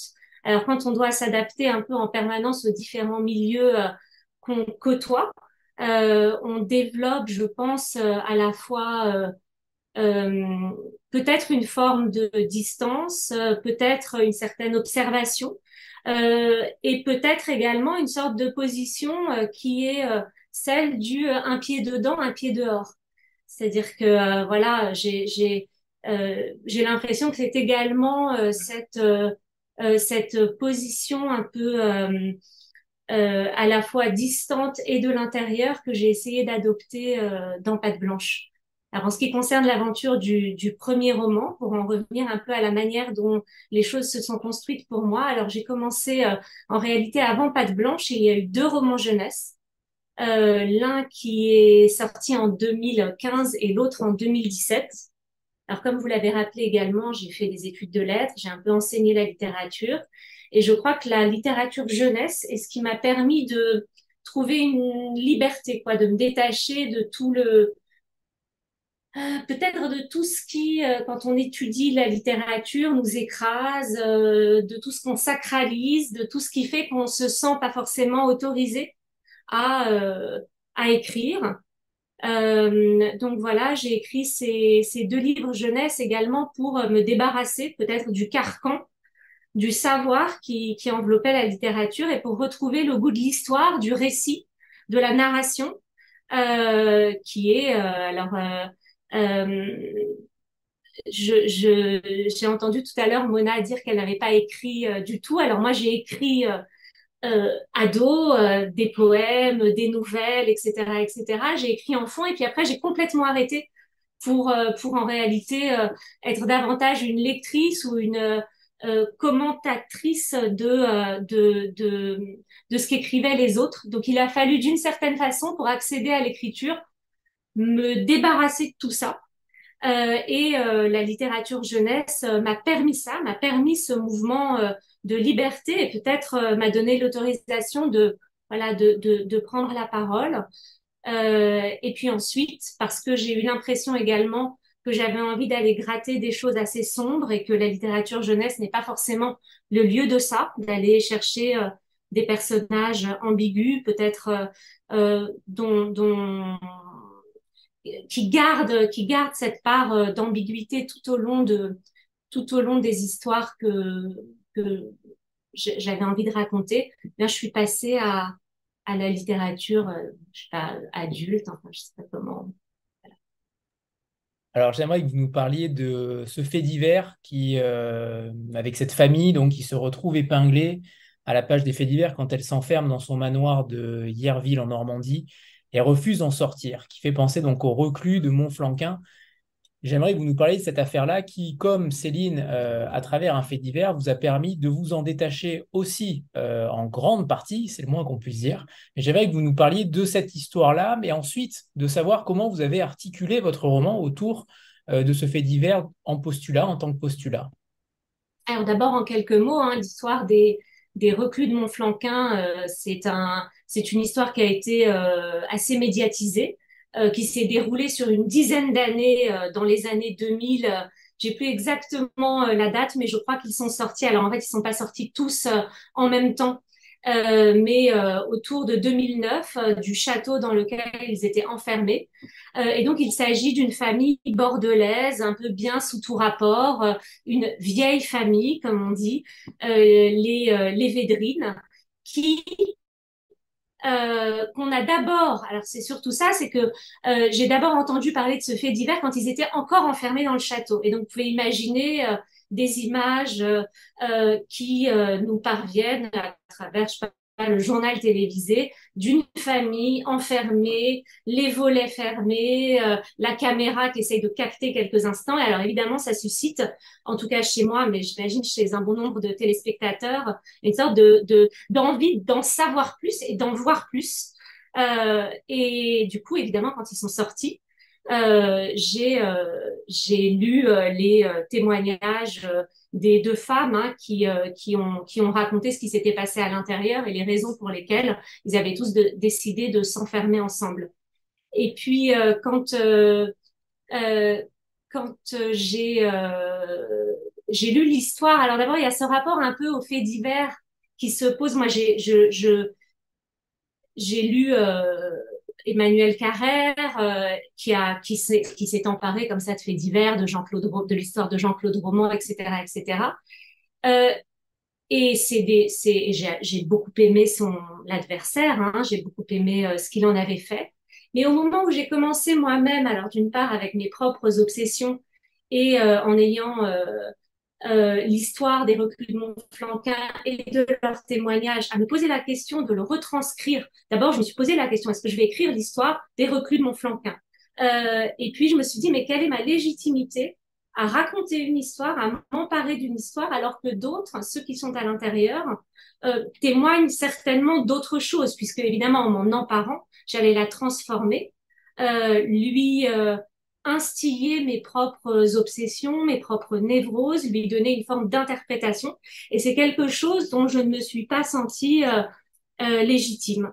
Et puis euh, voilà. Et puis ensuite, il y a évidemment l'idée que, eh bien, ce premier roman, il était aussi le d'une certaine façon, lorsque je me suis souvenue du, du, du fait divers des replis de Montflanquin, j'avais déjà en tête un certain nombre de motifs, un certain nombre peut-être de personnages que je voulais exploiter. Euh, euh on était, quand j'ai commencé à écrire en 2016, donc juste après euh, l'année 2015 qui a été euh, une année particulièrement violente en France, mais également en Europe, hein, sur sur beaucoup de à, beaucoup de niveaux, et, et, qui est une année qui m'a beaucoup inquiétée, qui a réveillé aussi des euh, ben, je veux dire, c'est une année où on a vu à la fois des mouvements de, repli euh, un peu partout en Europe euh, et qui a réveillé chez moi. C'est, pas des peurs, mais disons, euh, euh, ces préoccupations d'enfants immigrés maintenant très, euh, très adaptés, très, je sais pas, très, très intégrés, qui est un mot que je n'aime pas, mais dont, dont, dont voilà, qui suscite, pas mal d'interrogations chez moi. Et donc, pardon, j'ai fait une sorte de fil euh, qui m'a moi-même un peu perdue. Euh, mais, euh, mais, voilà comment c'est mon flanquin, comment finalement de l'affaire des Montflanquins, j'ai gardé un fil narratif, une arche qui va d'une photo de famille au départ, c'est-à-dire une famille bien euh, sous tous les sous tous les angles où tout a l'air d'aller bien, bourgeoise, bien comme il faut, etc., etc., à une famille qui est enfermée euh, dans sa résidence secondaire. J'ai gardé cette arche-là et puis euh, j'y ai euh, instillé mes propres obsessions et j'ai créé les personnages, etc., etc., qui que j'ai enfermés dans cette dans cette boîte. Alors justement, cette famille, les Simard Dutheil, dans ce manoir, qui forment une famille, comme vous l'appelez, bon chic, bon genre, euh, presque parfaite. Comment, ce, comment vous pouvez expliquer cela en, réalité? Est-ce qu'il est qu'il fallait absolument une famille euh, aux gros moyens qui, qui, danse la chenille euh, dans, une fête, euh, dans une fête familiale? Est-ce qu'il fallait ce, ce type-là pour en déceler, pour en, pour en donner des conséquences encore plus dramatiques? Ça aurait été intéressant aussi, peut-être, d'avoir la même chose avec une famille beaucoup plus modeste. Est-ce que le débat s'est posé aussi à vous? Alors, euh, ça aurait été intéressant. On, pourrait reprendre, je veux dire, une famille beaucoup plus modeste pourrait également s'enfermer chez elle et puis euh, se mettre à l'abri du monde pour euh, plein de raisons. Il se trouve que dans cette histoire-là que j'avais envie de raconter, c'était sur la bourgeoisie que j'avais envie de me pencher et notamment parce que j'avais envie de de, de, de alors entre autres parce que j'avais envie de, de travailler sur cette euh, euh, sur cette manière dont euh, ce qui ruisselle de la bourgeoisie euh, ce n'est pas seulement ce que ce ruissellement tant attendu par d'autres gouvernements, mais c'est également parfois des idées euh, qui sont euh, des idées d'extrême droite, euh, qui sont des qui sont des idées assez rances. Et donc j'avais envie, j'ai l'impression qu'on médiatise beaucoup le la manière dont les idées d'extrême droite gagnent des milieux populaires, comme si finalement Hein, alors qu'on sait très bien que ce n'est pas le cas, mais comme si finalement c'était réservé à des milieux populaires ou euh, euh, à la euh, faveur de de moyens économiques restreints, d'un voisinage dérangeant. eh bien, ces idées-là pouvaient se diffuser et se répandre. Et il m'a semblé, parce que c'est aussi le résultat à la fois effectivement euh, d'observation que j'ai pu avoir et puis ensuite de d'observation de, à mon échelle, donc simplement par euh, les milieux que je peux fréquenter, mais également en observant euh, le monde tel qu'il va, que, eh bien, évidemment, c'était beaucoup plus, c'était également quelque chose qui, par le biais de certains médias, alors voilà, j'ai des, il des personnages euh, de, de, journalistes de, euh, dans mon roman, eh bien, c'était, euh, c'était des idées qui pouvaient se transmettre, se, se, contaminer les unes les autres par un effet de panique ou par des désirs de manipulation et se répandre sur le reste de la société. Alors justement, par rapport à cela, je sais que les écrivains n'aiment pas trop dire qu'ils dénoncent quelque chose dans leur roman, mais quand même, euh, il y a quand même un, fort pouvoir euh, d'engagement dans ce roman-là. Et évidemment, on y cautionne euh, beaucoup de choses, c'est le moins qu'on puisse dire, parce qu'il est extrêmement humain. Mais derrière ce roman-là, avec une certaine subtilité, vous arrivez à, détonner, à décortiquer les moindres relents extrémistes, les moindres relents xénophobes, euh, notamment parce que c'est un roman contre la xénophobie aussi. Mais j'aimerais que vous nous parliez de cette, de, cette envie, cette volonté euh, de dénoncer des choses à travers la forme romanesque. Non, alors j'ai pas voulu. Euh, je, ne me suis pas dit je vais dénoncer des choses à travers la, la, forme romanesque.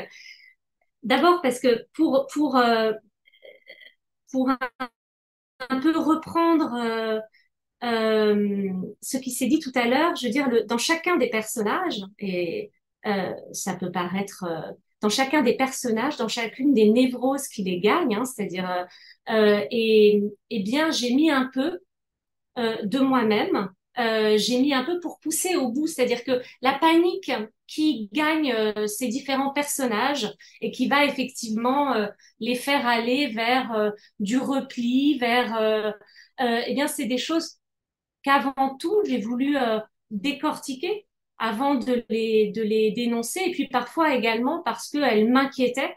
Euh, elles m'inquiétaient, mais comme, euh, pas comme quelque chose que je regarde de loin, comme quelque chose, encore une fois, que je regarde un pied dedans, un pied dehors. Je pense qu'à différents moments de notre existence, on vit dans une, dans une période où on est tous un peu soumis euh, à l'inquiétude, à la panique pour des raisons ou pour d'autres. Et on sait très bien que ces moments de peur sont des moments euh, qui peuvent être orientés dans un sens ou dans un autre. Euh, je ne cherche pas à dire où est le bien, où est le mal. Je cherche à regarder ça et à essayer de voir comment ces mécanismes s'emballent, euh, se, euh, se contaminent et peuvent de temps en temps nous faire perdre pied. Voilà, j'ai davantage essayé de voir comment euh, les personnages de patte blanche perdent tous pied. Alors, ils perdent tous pied. Il y a peut-être un personnage euh, qui est celui de Paul, hein, qui est le personnage sur lequel s'ouvre le roman. Euh, et effectivement, alors si on, si on parle d'une forme de dénonciation, c'est un personnage qui a été également inspiré par un certain nombre de... qui est une construction assez hétérogène, mais entre autres dans cette logorée, puisque c'est un personnage qui a une chaîne YouTube sur laquelle il va analyser la situation politique, les mais également les ragots qui affectent la vie publique et sur laquelle, à travers cette espèce de logorée, il va diffuser des idées pour le coup clairement d'extrême droite. Hein. Lui s'inscrit euh, là-dedans et c'est clairement dit de cette manière-là. Euh, ce que j'ai euh, voulu pointer chez lui, euh, c'est qu'il ne s'agissait pas au tout départ d'une volonté euh, de, de même d'un sentiment. Enfin, c'est une manipulation opportuniste euh, de ce discours-là. C'est-à-dire qu'il s'est rendu compte que c'était quelque chose qui fonctionnait parce que c'est un discours aussi simplificateur, etc., etc. Comme c'est quelqu'un qui veut revenir à l'avant de la scène, eh bien, il prend ce, ce, ce, discours-là et euh, il va le, le euh, il va l'utiliser pour des raisons de également de mise en lumière et de, de voilà de, retour sur scène. Et alors, cette inquiétude dans la famille, on n'a pas dit euh, pourquoi il y avait une inquiétude, c'est ce frère caché. Euh, on ne dévoile rien non plus là, euh, c'est noté sur la quatrième de couverture, je crois. C'est un frère caché qui, qui écrit à ses frères et sœurs et qui déclare son existence pour, pour revenir en France, pour venir en France. Un frère caché de son père en Syrie et qui va venir chatouiller cette famille sur son propre passé et en tout cas déclencher euh, certains événements. Ce frère-là, justement, il n'existait pas dans l'affaire euh, des reclus de Montflanquin, il me semble pas. C'est aussi votre rapport euh, évident dans ce roman-là. quelle a été l'idée de départ? Est-ce qu'il y avait aussi au départ peut-être d'autres choix que ce frère-là? Est-ce que pour vous, c'était une évidence aussi qu'il fallait un passé familial pour interroger aussi la famille en son sein, la famille dans ses relations intrafamiliales, parce que c'est clairement un roman où on reconnaît aussi beaucoup de nos propres familles, c'est le moins qu'on puisse dire. Euh, j'imagine que beaucoup s'y sont euh, reconnus, de près ou de loin, mais en tout cas, est-ce que pour vous, c'était aussi euh, cette envie, cet élément déclencheur d'interroger le passé familial de chacun? Oui, alors je vais revenir du coup rapidement sur le fait divers des recrues de Montflanquin, puisque c'est un fait divers dans lequel, eh bien, lorsque les différents membres de la famille sont sortis, eh bien, ils ont tous dit qu'ils avaient été manipulés par quelqu'un d'extérieur à la famille. Ce qui était extrêmement troublant dans cette histoire-là, c'était que cette personne les avait manipulés, mais qu'elle les avait manipulés de loin, par quelques coups de fil de temps en temps. Donc, ils étaient enfermés là, dans ce château, euh, à parfois se faire subir euh, euh de véritables tortures psychologiques et physiques euh, par le euh, par une manipulation, enfin par un travail de manipulation de quelqu'un qui n'était même pas avec eux là-bas. Alors ça, je trouvais ça fascinant, le fait qu'il n'était pas avec eux là-bas. Mais en revanche, je me suis dit, la conclusion pour moi, c'était que, ben, bien évidemment, c'est parce qu'il avait su euh, tout d'abord jouer hein, sur toutes les, euh, tout ce qu'il y avait déjà dans cette famille de d'un peu pourri, euh, d'un peu euh, de peut-être malade, de blessé aussi. Hein. Je pense qu'il y a, il y a aussi de ça, de, de, de passionné, qu'il avait su saisir tous ces éléments pour euh, les faire jouer les uns contre les autres. Et c'est vrai que moi, ce qui m'intéressait, c'était de voir comment une famille euh, euh, comment, enfin oui, il me semble que, la famille est aussi bien d'autres choses, mais elle est aussi un milieu assez pathogène où on peut comme ça euh, se cultivent nos, euh, se cultivent et prospèrent nos différentes angoisses. Donc oui, j'avais envie que cette intrigue-là euh, reste d'une certaine façon euh, dans, euh, dans un contexte familial. C'est aussi un roman, et vous l'avez dit tout à l'heure, c'est un, roman sur le repli de soi-même. Alors en période de crise migratoire, aujourd'hui et depuis des années, justement, évidemment, ça a du sens cette volonté de se replier sur soi à partir d'un élément déclencheur. Est-ce que finalement, euh, le repli de soi, il est, euh, inhérent à l'être humain? Est-ce que concrètement, vous aviez envie aussi de montrer que euh, on avait forcément peur de l'autre selon sa propre éducation, selon son milieu social peut-être, ou au contraire, on peut changer nos perspectives c'est drôle parce que la dernière fois, j'étais à une à une rencontre vraiment euh, passionnante à Yerville où se déroule où justement hein, toute cette famille Simard Duteil s'enferme. Et puis euh, quelqu'un dans la salle m'a posé la question euh, de savoir si finalement c'était ça le, de, de quasiment que, que, que, je considérais comme naturel euh, comme conséquence de notre peur du monde, quoi, pas naturel, mais enfin voilà. Est-ce que finalement, et je me suis dit, moi, ce serait bien le comble si euh, tout le monde avait envie de s'enfermer euh, en lisant un livre, je serais bien passée à côté de euh, de ce que j'avais, en tout cas, de, de, de ce qui sous-tend même mon écriture, puisque il y a rien qui me qui, en tout cas moi personnellement, ne suscite davantage ma propre peur que cette idée de s'enfermer, y compris avec les miens ou surtout avec les miens, euh, dans une même maison et de plus en sortir pendant euh, tout un temps. Hein. J'ai, j'ai vécu la perspective du confinement, alors pas le confinement lui-même, puisque parfois la réalité ne correspond pas exactement au fantasme qu'on en a, mais en tout cas l'arrivée du confinement qui était qui est arrivé à peu près au moment où je euh, je, j'en étais, je sais pas, peut-être à la, enfin, ça a été un roman beaucoup plus ample que ça n'est aujourd'hui, donc j'ai coupé, mais j'étais en plein milieu de l'écriture de ça, donc en plein milieu d'une histoire d'enfermement euh, dans une maison, euh, et puis le confinement est arrivé, et, et voilà, ça, j'avais l'impression par moment que les choses se réalisaient à échelle, à échelle collective. Mais, mais cette tension, alors après, évidemment, hein, on connaît tous les raisons pour lesquelles on a été confiné, c'est pas du tout. Euh, mais en revanche, c'était, euh, c'était avant d'écrire Pâte blanche, j'avais la sensation, en tout cas. Euh, alors j'ai travaillé aussi pendant assez longtemps sur des pour une boîte un peu de manière alimentaire où je faisais des sortes de comme ça de de ça, ils appelaient ça un peu de manière pompeuse un observatoire de la vie contemporaine. Et donc, je réunissais plein d'éléments. C'est un fonctionnement un peu paranoïaque de rapport à l'actualité, mais je veux dire, je lisais des choses, des livres qui auraient pu, euh, et j'allais voir des films et des choses comme ça, et un peu partout, j'essayais de voir les thématiques qui se dégageaient de tout ça.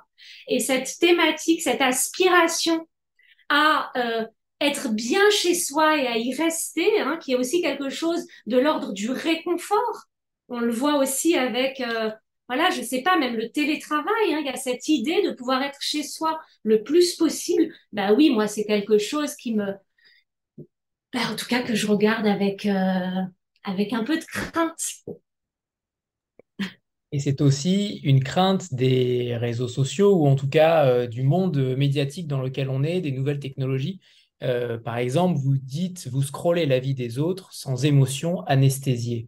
C'est tout le livre, tout le roman est extrêmement cynique, euh, drôle, parce qu'il pointe évidemment les excès de nos, sociétés, euh, et notamment cette critique euh, des réseaux sociaux et du monde virtuel dans lequel on est, cette superficialité en réalité des élites, notamment, vous citez Eric Zemmour aussi parfois. Qu'est-ce qui vous... au final, cette critique-là, pour vous, il fallait qu'elle soit, euh, elle est évidente pour vous en réalité aujourd'hui. On ne peut pas euh, vivre dans ce monde-là à se regarder le nombril constamment, à être euh, d'un égocentrisme affolant. Il y a quand même beaucoup de choses dans votre livre qui, qui nous montrent aussi notre propre, nos propres facettes, qui nous font avancer au même titre que le, que le livre de Céline et, et de Mona dans nos différentes pratiques. C'est très intéressant de voir que vous arrivez à retranscrire tout ça dans un roman avec humour, parce qu'il y a quand même beaucoup d'humour, c'est le moins qu'on puisse dire. Euh, justement, j'aimerais avoir votre avis là-dessus sur euh, cette critique farouche euh, de ce monde-là, de ce monde virtuel. Alors, je ne critique pas le monde. Alors déjà, je critique pas seulement les réseaux sociaux. Je critique, enfin, je critique, ou en tout cas, j'observe le raz-de-marée informationnel, je veux dire, de données sous lequel on peut avoir la sensation d'être euh, noyé. C'est-à-dire que je, je, je, je n'ai pas, euh, je, ne peux pas vous dire si aujourd'hui euh, les réseaux sociaux, enfin, je veux dire, on pourrait dire il y a des avantages, il y a des inconvénients. Vous voyez, on pourrait faire thèse et antithèse pour chaque chose que vous avez cité, les réseaux sociaux, toutes les informations qui nous arrivent, c'est bien parce qu'on sait maintenant plein de choses sur le monde moi, j'ai la sensation, ou tout du moins moi, que euh, mon cerveau actuellement ne peut pas ou ne sait pas gérer tout ça en même temps. Et que ça me met dans un état euh, de grande nervosité face au monde et que ça me met, si vous voulez, dans cette espèce d'état où j'ai l'impression, comme quand on est pris entre plusieurs vagues, j'ai à peine le temps de reprendre ma respiration que bam, Poutine a fait telle déclaration. J'ai à peine le temps de prendre ma respiration que bam, on m'envoie un nouveau placard à acheter chez Ikea. J'ai à peine le temps de reprendre ma respiration que boum, autre chose. Eh bien, moi, là-dedans, je me noie. Et, et, effectivement, ça me met dans ce que je décrivais, hein, qui est un, qui est, un état euh, que j'ai instillé un peu à mes personnages, ça me met dans un certain état de panique et dans une incapacité parfois à analyser les choses. Alors oui, je pense que la solution, c'est parfois d'éteindre, mais elle ne suffit pas. C'est-à-dire que le, le, problème, ce ne sont pas, ce ne sont peut-être pas les réseaux sociaux. Encore qu'il y a, on sait que certains, euh, certaines applications sont faites pour être addictives, donc c'est encore plus difficile de sortir de la vague. Mais c'est l'usage qu'on en fait. Je pense qu'on est à une période où on ne sait pas très bien utiliser tout ça. Et je pense que dans tout ça, dans cet afflux d'informations, dans cet afflux de données, eh bien, euh, on a parfois du mal à, à, reprendre son souffle et à, et à simplement euh, ben, prendre le temps de comprendre les choses. Il faudrait s'enfermer dans une mine ou aller en forêt? Ben, sans son portable, dans ce cas. Dans une mine, ça va, on capte pas, mais il y a des forêts où on capte bien. Les deux peut-être. Enfin, dans la mine, non. Moi, je, mais voilà. J'ai une dernière question, euh, Kinga, notamment sur vos influences. Vous citez euh, Witold Gombrowicz et, Julia Kristeva en épigraphe, ce qui n'est pas rien. Euh, pour le coup, qu'est-ce que vous où vous où vous, vous, situez concrètement en littérature? Avez vous êtes dans le monde littéraire depuis déjà de nombreuses années. Euh, est-ce que vous avez des influences particulières? Est-ce qu'il y a des auteurs qui euh, vous façonnent en tant qu'écrivain? Euh, Alors, je, cite, je cite notamment Gombrowicz. Hein, c'est un auteur qui évidemment m'a, enfin qui qui beaucoup beaucoup marqué, sur lequel j'ai par ailleurs travaillé, mais qui surtout me me permet peut-être de, de de un peu définir parce que j'aime vraiment beaucoup de choses très très différentes mais si je dois parler en termes d'influence, je sais que j'aime lire tout d'abord des auteurs qui me font souvent perdre pied, c'est-à-dire qui m'emmènent d'une manière dont j'ai l'impression qu'elle est relativement balisée et qui tout à coup, je sais pas, on a l'impression de marcher sur un sur un parquet euh, parfaitement ajusté et en fait des lattes manquent et on se tord un peu la cheville. Voilà, j'aime bien être, euh, me retrouver sur des territoires dont je ne sais pas exactement ce qu'ils sont, ou en tout cas qui se transforment au fur et à mesure de la fiction. Après, effectivement, j'aime euh, les romans qui vont faire naître des personnages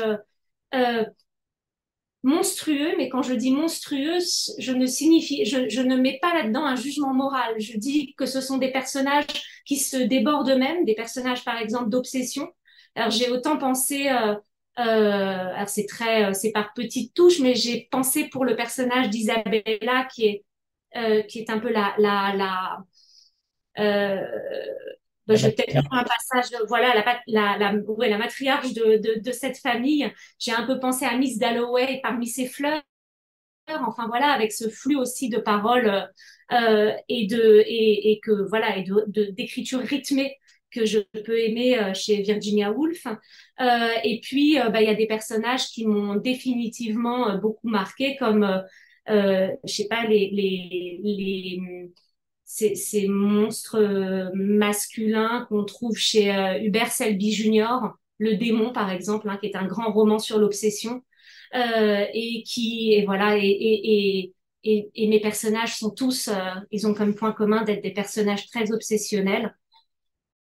Donc voilà, si je devais citer des, des sources, en tout cas des choses qui m'habitent, ce serait celle-ci. Et j'ai encore une dernière question. Tout à l'heure, vous avez dit que vous étiez un petit peu dans chacun des personnages. C'est intéressant parce qu'ils sont quand même très différents les uns des autres. Pas très sympa. non, en effet. Euh, justement, comment vous y mettez un petit peu de vous concrètement? C'est sur l'aspect physique, sur l'aspect euh, euh, moral, sur l'aspect genré? Concrètement, comment on met un petit peu de soi dans chacun des personnages? Ben, quand on quand on va creuser ce qu'il y a, euh, on a on a au départ euh, des personnages qui sont peut-être un peu euh, des figures aussi hein, que j'ai alimentées de différentes manières, dont on pourrait avoir l'impression qu'elles sont comme ça perçues de l'extérieur. Et puis dans ma manière d'écrire, j'essaye d'aller de passer d'un personnage à l'autre, et puis il y a systématiquement des bribes de leur langage. Alors par exemple, il y a déjà ça. Je travaille beaucoup sur le langage des personnages. C'est vraiment une chose qui m'intéresse beaucoup. Je suis traversée par ces voix, mais ces personnages sont également traversés par les voix des autres. Et donc, euh, euh, je crois que c'est dans cette espèce de, de, de, de décloisonnement de soi et des autres que je mets un peu de moi, quoi. Je sais pas, ça fonctionne plus comme une, euh, comme une contamination générale et après, euh, précisément, je, je saurais pas vous dire ou je ne vous dirai pas dans chacun des personnages ce que j'ai mis de moi. Mais oui, j'ai, j'ai, j'ai, je suis allée chercher euh, ce qui est pas toujours joli, joli dans une idée que je peux avoir et ou, ou dans, dans quelque chose que je peux penser ou que, quelque chose que je peux observer. Euh, voilà, j'ai parlé tout à l'heure d'une sorte de capacité d'adaptation. C'est aussi euh, presque quasi de la métamorphose ou quelque chose de cet ordre-là en fonction de là où on se trouve. Donc, je voilà, je sais plus. Euh, là, l'auteur ne me revient pas, mais je sais même pas si c'est un roman que j'ai tant aimé que ça, mais c'est un roman anglais à moi seul, bien des personnages. Je sais plus de qui il est, mais l'auteur est très connu. Ben voilà, c'est un peu ça. Eh bien, cette idée de décloisonnement me plaît euh, en effet beaucoup. Euh, et si vous nous faisiez la lecture d'un extrait, Kinga, pour terminer cette belle rencontre? Avec plaisir. Bon, alors je vais, je, vais vous lire le, passage qui présente justement euh, le personnage d'Isabella, enfin qui voilà, qui est un peu au début du roman, parce que comme j'ai évoqué ce côté un peu un peu d'aloe. Voilà, c'est difficile pour moi de choisir un passage. Je sais pas pourquoi, là, un passage court. Euh, alors voilà, je lis ça. Euh, Irrésistible Isabella, sur cette photo postée sur Instagram le 12 octobre 2014. C'est une journée particulière, une journée d'anniversaire avec un mois d'avance parce que le 14 novembre, c'est barbant. Il fait toujours froid. Isabella a mis sa robe mauve en soie légère pour découvrir ses épaules sans frissonner d'autre chose que du plaisir de se sentir jolie. Elle penche la tête sur le côté, vers le bouquet d'asters blancs serré dans sa main gauche. On ne voit pas la droite, ni ses jambes, c'est un plan américain, mais on imagine facilement qu'elle porte des sandales à semelles compensées beige, pratique et glamour. Elle destine les fleurs à la décoration du buffet et va les lancer une par une sur la nappe pour créer une atmosphère prime sautière et un effet de savant négligé. Elle ne veut pas d'une cérémonie trop formelle, surtout pas, juste bucolique. On est à la campagne après tout, à Yerville, où elle habite désormais à mi-temps. Au clos, plus précisément, que dans la famille, on appelle le cottage avec l'accent anglais en allongeant exagérément le A pour se moquer un peu de soi-même. La maîtresse des lieux aime rire, la légèreté. Elle a lâché ses cheveux, pourquoi pas Elle pensait mettre un chapeau toscan, mais elle ne le trouve plus aucune importance. Ses boucles noires lui chatouillent le dos, libre, sauvage. Avec son teint hâlé de l'été, c'est extra. Elle hésite devant la grande table dressée. Les assiettes, les verres et les couverts ont été disposés de façon maussade, en rang ordonné des deux côtés de la table, comme alignés pour une bataille. Il faut chambouler tout ça, de la fantaisie avant toute chose. Isabella dissémine la vaisselle ça et là par petites piles, idem pour les couverts, voilà qui donne du mouvement à l'ensemble, de la joie. On aurait pu mettre davantage de couleurs encore, mais elle songe au reflet bleuté des fleurs de lin et regrette de ne pas être née au printemps. Enfin, il n'y a pas de quoi se plaindre, la journée s'annonce magnifique, la fête pourra se dérouler à l'extérieur, Chacun aura le loisir d'admirer le parc, sa fierté. Tout pousse. 2014 a été une année particulièrement chaude, ce qui ne l'inquiète pas. Elle est de nature optimiste, pas comme Clotilde qui imagine tout de suite des catastrophes en série. Et tiens, tant qu'on y est, l'apocalypse. Qu'elle regarde plutôt le magnolia, un prodige, un miracle. Il fleurit de nouveau en plein mois d'octobre. Du moins Isabella l'espère, elle n'a pas pensé à vérifier depuis la veille. Elle sait la nature capricieuse, tout peut faner en une seule nuit. Pendant que Clotilde s'affaire, Isabella goûte un dernier instant de solitude devant le magnolia paré de fleurs d'un élégant rose poudré. Elle ferme les yeux pour se concentrer sur leur parfum. Elle inspire, fronce les sourcils, recommence. Rien. Peut-être que les phéromones ne dégagent plus d'odeur à l'automne. Elle frissonne. À l'ombre, il fait froid. Elle ne veut pas avoir à se changer, sa tenue lui va à merveille, une vraie jeune fille, a susurré Marco en l'embrassant dans la nuque. Soixante-dix ans. Elle hume l'air aux senteurs mêlées de sous-bois. La Normandie est humide, même quand il fait beau. Elle en paraît dix de moins, si ce n'est vingt. Merci Kinga. Merci beaucoup. Il est temps de vous remercier toutes les trois, de vous souhaiter évidemment un très beau festival Terre de Parole. Et je crois que vous allez peut-être vous réunir ensemble euh, en physique, il me semble. Je ne sais pas si Martin euh, peut peut-être y répondre, mais je crois que la rencontre est prévue. Je ne sais pas si elle est dans cet ordre-là. Je crois pas, malheureusement. Non? Non, pas tout à fait. Bon, mais dans tout Euh, cas, non, non, pas, pas en physique, euh, tout ensemble, malheureusement. Euh, ce que je peux juste dire, c'est que une fois qu'on connaîtra le nom de l'autrice ou de l'auteur lauréat, il sera invité, euh, évidemment, pour la soirée de remise de prix. Voilà. Ça a été un casse-tête pour moi aujourd'hui de rester très neutre dans mes appréciations pour sur vos livres parce que je les ai vraiment beaucoup adorés, les trois, mais les six aussi. Ça a été un casse-tête et je souhaite très vraiment un, bon courage au comité de lecture pour euh, sélectionner qui sera la gagnante ou le gagnant euh, parce qu'il y a véritablement une très belle sélection. Donc merci à toutes les trois, merci à Martin euh, et au Festival Terre de Parole et on se retrouve mercredi prochain avec les trois autres finalistes, Philibert Hume, Claire Baglin et François Grosso qui est éditeur au Chemin de Fer pour que vous ayez un panel total des interventions des six finalistes et faire enfin votre choix. Merci à tous. Merci, beaucoup. Au revoir. Merci. À tous. Bonne soirée à tous.